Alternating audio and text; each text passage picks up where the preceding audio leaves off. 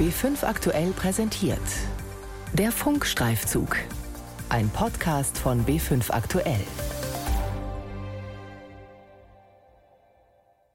Wahrscheinlich haben alle Kinder und Jugendlichen irgendeine Heldin oder einen Helden, zu dem sie aufsehen. Ich bin Jean-Marie Magro und als ich elf Jahre alt war, war einer meiner Helden Jan Ulrich. 2003 rang er mit Lance Armstrong um den Sieg bei der Tour de France.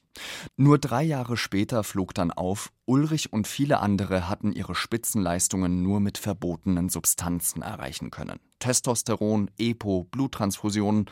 Mich hat damals wie heute besonders die Frage fasziniert, wie kann man Betrügern auf die Schliche kommen? Genau diese Frage beschäftigt mich seit Jahren, auch in meiner Arbeit. Mein Name ist Sebastian Krause. Ich arbeite beim Bayerischen Rundfunk in der Sportredaktion und kümmere mich um das, was hinter den Kulissen des Spitzensports passiert, eben unter anderem Doping. Und da stellt sich jetzt in der Corona-Krise natürlich auch die Frage, wie wirkt sich das auf den Kampf gegen sportlichen Betrug aus, denn die Dopingkontrollen sind gerade ausgesetzt. Ist das jetzt also nicht die perfekte Gelegenheit für Sportler, die betrügen wollen? Wie gehen die Anti-Doping-Agenturen mit dem Problem um? Diesen Fragen sind wir nachgegangen.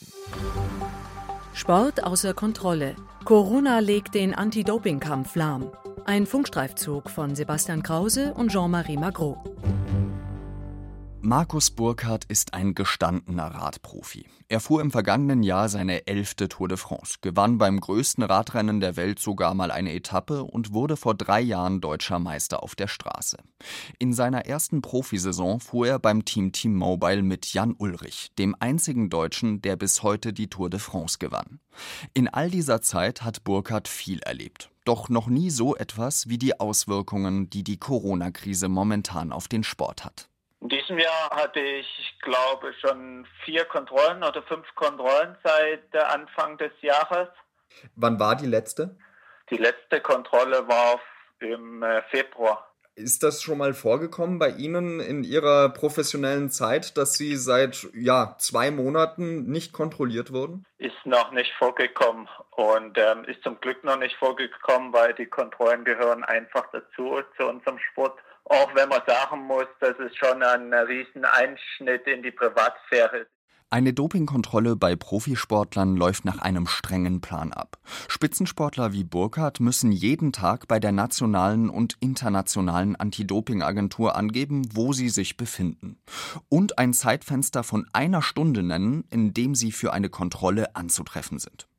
Burkhardt, der in Oberbayern lebt, gibt immer die gleiche Zeit an, zwischen 6 und 7 Uhr morgens. Klar ist das jetzt keine tolle Angelegenheit. Ich weiß nicht, wie oft ich schon früh um sechs am Küchentisch gesessen habe, habe einen Kontrolleur da gehabt, der Blut- und Urinkontrolle gemacht hat und meine Kinder haben nebenbei ihr Frühstücksmüsli äh, gelöffelt. Also das nur mal als Beispiel, dass es halt auch eine Belastung ist für die ganze Familie. Aber wir wissen, dass das mein Beruf ist und da hat einfach mit dazugehört.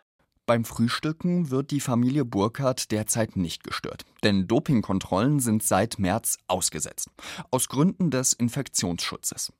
Könnten Sportler diese Situation ausnutzen, jetzt erst recht zu verbotenen, leistungssteigernden Substanzen greifen? Auf jeden Fall, sagt der ehemalige Radprofi Jörg Jaksche. Er fuhr Ende der 90er bis Mitte der Nullerjahre. Eine Zeit, von der alle wissen, dass Doping weit verbreitet war. Jaksche war einer der Kronzeugen im Dopingskandal um den spanischen Arzt Eufemiano Fuentes, in den auch Jan Ulrich verwickelt war. Auch dank Jaksches Aussagen fiel das Lügengebilde vom sauberen Radsport in sich zusammen. Hätten Sie es denn zu Ihrer Zeit krachen lassen? Ja, natürlich. Also das äh, zu meiner Zeit war es ja sowieso an der Tagesordnung, das zu machen. Und man wurde ja sogar im Team als unprofessionell gesehen, wenn man das nicht gemacht hat. Ja, das war ja so schon ein Teil des Systems, dass Doping zur ordentlichen Arbeitserfüllung gehörte. Und das ist ja eben Hochleistungssport, das ist äh, keine Sozialveranstaltung. Und da ist es total normal gewesen, dass man jetzt wahrscheinlich zu meiner Zeit gesagt hätte, schaut, was ihr machen könnt. Die Leute, die damals in meiner Zeit dieses System mitgetragen, forciert haben, sind ja immer noch im Sport. Jaksche war ein großes Talent, fuhr für einige der besten Teams der Welt. Er sagt, dass man durch Doping auch langfristige Effekte erzielen kann. Das heißt, es könnte sich leistungstechnisch lohnen, jetzt zu verbotenen Mitteln zu greifen, selbst wenn der nächste Wettbewerb erst in ein paar Monaten ansteht. Der Effekt ist auf jeden Fall auch gegeben. Also wenn ich jetzt äh, einen Monat oder zwei Monate EPO nehmen würde oder irgendwelche Anabolika, natürlich haben die einen Effekt auf den Körper, der dann danach auch im Wettkampf, auch nach zwei Monaten, nachdem ich das abgesetzt habe, natürlich einen Effekt hat. Ja. Dass Sportler die aktuelle Situation ausnutzen könnten und jetzt zu Dopingmitteln greifen, diese Gefahr sieht auch Professor Mario Tevis. Er ist einer der renommiertesten Dopinganalytiker weltweit und leitet das Dopingkontrolllabor in Köln. Dazu kommt, die Sportler, die jetzt dopen, wird man im Nachhinein nur mit großem Aufwand erwischen können, so Professor Mario Tevis. Wenn Dopingkontrollen wieder durchgeführt werden, müssten wir den Zeitraum der vorher nicht abgedeckt war, durch diese Dopingkontrollen abdecken. Und das bedeutet, dass wir wahrscheinlich mehr als nur eine einzelne Probe nehmen müssen, sondern mehrere Proben von den Sportlern einholen sollten, die es uns erlauben, möglichst viele Substanzen, die in der Zeit, in der nicht getestet wurde, missbraucht werden konnten, nachweisbar gemacht werden können. Soll heißen, nicht nur Blut oder nicht nur Urin, sondern im Idealfall beides gemeinsam. Das wird eine Herausforderung, denn wann die üblichen Dopingkontrollen national und international wieder flächendeckend durchgeführt werden können, weiß niemand. Das hängt auch von der Entwicklung der Corona-Infektionen ab, die von Land zu Land sehr unterschiedlich ist. In Deutschland jedenfalls wollen einige Athleten auch in Corona-Zeiten zeigen, dass sie sauber sind. Sie machen freiwillig einen alternativen Dopingtest, den die nationale Anti-Doping-Agentur kurz NADA anbietet und den die Sportler zu Hause selbst durchführen können, den sogenannten Dried Blood Spot Test. Das Prozedere ist einfach. Entweder geben die Sportler ein paar Tropfen Blut auf einen kleinen Teststreifen oder sie nutzen ein Testkit, das ihnen die NADA zuschickt. Ihre Probe senden die Athleten dann per Post ins Labor. Professor Mario Tevis war maßgeblich an der Entwicklung dieses Tests beteiligt. Es gibt verschiedene Möglichkeiten, dieses Kapillarblut zu gewinnen. Rein praktisch kann man das durch einen Pieks in den Finger ermöglichen, alternativ und wahrscheinlich deutlich schmerzärmer, auch wenn es minimalinvasiv ist. Gibt es Systeme, die man sich wie eine Art halbes Überraschungsei mit Klebematerial auf den Oberarm setzt. Und darin befinden sich sehr, sehr feine Nadeln, die schmerzfrei Kapillarblut entnehmen lassen. Und das daraus gewonnene flüssige Blut kann dann auf eine Karte, auf eine Art Scheckkarten, große Kartonträgermaterialie aufgebracht werden. Aus diesen kleinen Bluttropfen können Dopingfahnder mehr ablesen, als manch einer im ersten Moment denken mag, sagt Mario Tevis. Man kann sehr viele der verbotenen Substanzen im Blutstropfen nachweisen, die wir normalerweise in konventionellen Blut- oder Urinproben auch testen. Man muss allerdings einschränkend sagen, dass aufgrund des geringen Volumens nur eine geringe Anzahl von Tests durchgeführt werden können, sodass, wenn man es denn überspannend ausdrücken möchte, wahrscheinlich nur 60, vielleicht 80 Prozent der verbotenen Substanzen, die wir normalerweise erfassen würden, hier nachgewiesen werden können. Das heißt, der Test bietet derzeit also eine Möglichkeit, Sportprofis in Zeiten der Pandemie überhaupt auf verbotene Substanzen zu testen, aber so umfassend wie ein regulärer Dopingtest ist er nicht. Nadine Apetz, aktuell eine der besten deutschen Boxerinnen, hat bei dem Bluttropfentest mitgemacht. Sie bekam von der NADA das Material zugeschickt und musste sich dann unter Live-Videoaufsicht zu Hause vor ihrem Laptop selbst testen. Ich hatte das vorher auch noch nie gesehen, dieses Gerät. Habe das wirklich das erste Mal gesehen, als ich es dann live quasi bei der Probe da äh, ausgepackt habe. Aber die Beschreibung in dem Infoschreiben war relativ ausführlich und auch die ähm, Mitarbeiterin der NADA hat da wirklich Schritt für Schritt angeleitet, sodass das eigentlich problemlos ging.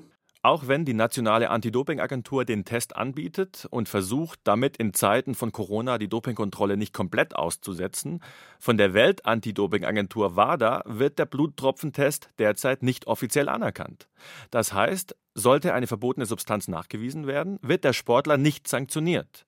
Aber bei einem positiven Befund macht sich der Athlet natürlich verdächtig und gerät ins Visier der Dopingfahnder. Zielkontrollen bei späteren Wettkämpfen könnten folgen. Was der Bluttropfentest der NADA im Anti-Doping-Kampf bisher tatsächlich gebracht hat, erfahren wir nicht. Auf unsere Fragen, wie viele solcher Tests bisher durchgeführt wurden, wie viele Sportler sich freiwillig dafür gemeldet haben und ob es schon positive Befunde gab, bekommen wir keine Antworten. Für die Boxerin Nadine Apetz war es selbstverständlich, eine solche Probe abzugeben. Ich finde, das ist halt auch etwas, was ich dann auch gerne bereit bin zu tun, wenn ich dann weiß, okay, ich kann mit gutem Gewissen sagen, ich bin sauber, ich lasse mich regelmäßig testen oder ich werde regelmäßig getestet. Und das ist bei anderen dann auch so und andere sind dann dementsprechend auch sauber. Und natürlich ist es dann auch in Zeiten von Corona wichtig, dass das irgendwie weitergeht. In anderen Ländern, wie in Russland beispielsweise, wird seit Wochen überhaupt nicht mehr kontrolliert. Das findet die Boxerin nicht in Ordnung. Und gerade bei Russland wird man dann natürlich irgendwie so ein bisschen hellhörig und natürlich hat man dann auch die Gedanken, na, vielleicht äh, nutzt das der ein oder andere dann da wieder aus. Wäre ja nicht das erste Mal. Weil ich meine, was bringt es, dass Deutschland vorbildlich ist, wenn die Konkurrenz quasi macht, was sie möchte? Und ja, da hat dann die NADA auch keinen Spielraum mehr, sondern da geht es dann halt darum, dass die WADA da äh, eingreift und dementsprechend auch durchgreift. Die Kritik an der Welt-Anti-Doping-Agentur WADA wächst. Die nationalen Anti-Doping-Agenturen fühlen sich in einigen Ländern in dieser Krise im Stich gelassen, sagt Jorge Leiva von der INADO, einer Organisation, die 67 nationale Anti-Doping-Agenturen weltweit vertritt und in Bonn sitzt. Mir ist keine ja, nennenswerte Empfehlung oder Ansatz der WADA, hier für eine einheitliche Methode zu sorgen. Also das ist ja, ich glaube nicht ausreichend für viele Anti-Doping-Agenturen, die versuchen, weiterhin ähm, äh, ihre Arbeit zu tun. Die Anti-Doping-Agenturen wünschen sich also mehr Unterstützung, wie sie gerade jetzt alternative Tests durchführen können. Die deutsche Anti-Doping-Agentur führt den Bluttropfentest momentan auf eigene Faust durch. Denn die WADA erkennt den Test, der schon seit Jahren auf dem Markt ist, nicht an. Warum? Auf unsere Anfrage beschwichtigt die WADA erst einmal verweist darauf, dass viele Sportler gerade sowieso nur begrenzten Zugang zu ihren Trainingseinrichtungen hätten und Dopingmittel kaum Effekte brächten, wenn nicht gleichzeitig trainiert werde. Auf den Bluttropfentest bezogen schreibt die WADA uns, sie sei von dem Potenzial des Tests überzeugt. Momentan befinde er sich aber noch in der Entwicklungsphase. Mit einem großen Forscherteam arbeite man daran, den Test so schnell wie möglich einsatzfähig zu machen damit er auch juristisch standhält, sollte ein Athlet dadurch positiv getestet werden. Das Ziel sei, den Bluttropfentest 2022 bei den Olympischen Winterspielen in Peking vollwertig einzusetzen. Doch ohne die offizielle Anerkennung der WADA ist vielen Anti-Doping-Agenturen der Bluttropfentest momentan zu unsicher. Mit der Folge, dass es in den Ländern eben gar keine Dopingkontrollen gibt. Der Sport ist in der Corona-Zeit also außer Kontrolle. In vielen Ländern gibt es gar keine Dopingtests. Manche Nationen wie Deutschland versuchen ein Mindestmaß an Kontrolle durch alternative freiwillige Tests zu erreichen. Eine sehr gefährliche Situation findet der ehemalige Radprofi Jörg Jaksche, der auch Kronzeuge in der Fuentes-Affäre war. Denn der Druck auf die Sportler verschärft sich in der Corona-Krise. Wie überall hat die Pandemie auch im Sport wirtschaftliche Folgen. Profisportler fürchten um ihre Existenz. Im Straßenradsport sind die Sponsoren enorm wichtig. Wenn so ein Sponsor abspringt, geht ein Großteil der Einnahmen verloren. Fahrer, Betreuer, Mechaniker und Manager stehen vor der Arbeitslosigkeit. Jörg Jaksche hat schon von Fahrern gehört, deren Gehälter gerade um 70 Prozent gekürzt wurden. Einige Teams haben Mitarbeitern bereits gekündigt. Wer Profi bleiben will, muss also absolute Spitzenleistung bringen. Jaksche befürchtet, dass wenige Teams wahrscheinlich überleben können und viele Fahrer auch ihren Vertrag verlieren. Das heißt, die müssen damit äh, rechnen, dass sie in diesen Rennen, die sie zum Schluss fahren, vielleicht noch um ja, um ihre Zukunft fahren. Im Straßenradsport sollen die Rennen im August wieder losgehen. Unter anderem mit der Tour de France, der Italien- und der Spanien-Rundfahrt. Alle drei innerhalb von rund drei Monaten. Den Fahrern bleibt also nur wenig Zeit, um in Bestform zu sein, sich in Szene zu setzen und sich damit für einen neuen Vertrag zu empfehlen. Eine sehr belastende Situation für die Sportler. Ein Grund, um zu verbotenen Mitteln zu greifen? Jaksche findet es menschlich total verständlich, dass Leute diese Überlegungen vielleicht im Moment gerade anstellen, auch, auch wie gesagt mit diesem existenziellen Druck, der im Moment dahinter ist. In Deutschland haben Athletenvertreter die Gefahr erkannt und wollen gegensteuern. Amelie Ebert von der Sportlergewerkschaft Athleten Deutschland will sich dafür einsetzen, den Sportlern diesen existenziellen Druck zu nehmen und die Kriterien zur Förderung der Sportler zu lockern. Das, was wir vielleicht in Deutschland tun können, ist den Athleten Sicherheit geben, dass sie halt wissen, dass sie nicht sofort aus dem Kader fliegen, wenn der erste Wettkampf jetzt nicht optimal läuft, zu dem sie ja auch nicht gute Vorbereitungsbedingungen hatten, sodass irgendwie die Existenz gesichert ist und man so nicht in neue Versuchungen kommt. Nachdem die Politik ihr Okay für die Wiederaufnahme der Bundesliga gegeben hat, sind die Fußballer nun die Ersten, die wieder in den sportlichen Wettkampf gehen und im Fokus der Dopingkontrolleure stehen. Wir fragen kurz nach der Entscheidung bei der Nationalen Anti-Doping-Agentur an, wie die Tests unter Einhaltung der Sicherheitsvorkehrungen ablaufen werden. Die NADA antwortet schwammig. Alle technischen Details würden von den verantwortlichen Stellen bei DFB und DFL aktuell erörtert, heißt es. Demnach scheint zu diesem Zeitpunkt noch nicht klar, wie die Dopingkontrollen bei den Fußballstars genau durchgeführt werden. Die NADA verweist weiter auf die Richtlinien der Welt-Anti-Doping-Agentur. Dort heißt es, dringend empfohlen, das Tragen von Handschuhen und Schutzmasken, das Mitnehmen von Desinfektionsmittel, Dazu solle der Sicherheitsabstand eingehalten werden, den die nationalen Gesundheitsbehörden empfehlen. Um so wenig Dopingkontrolleure wie möglich einzusetzen, wird außerdem dazu geraten, nur in Ausnahmefällen Blutproben zu nehmen. Es sollte vorzugsweise Urin getestet werden.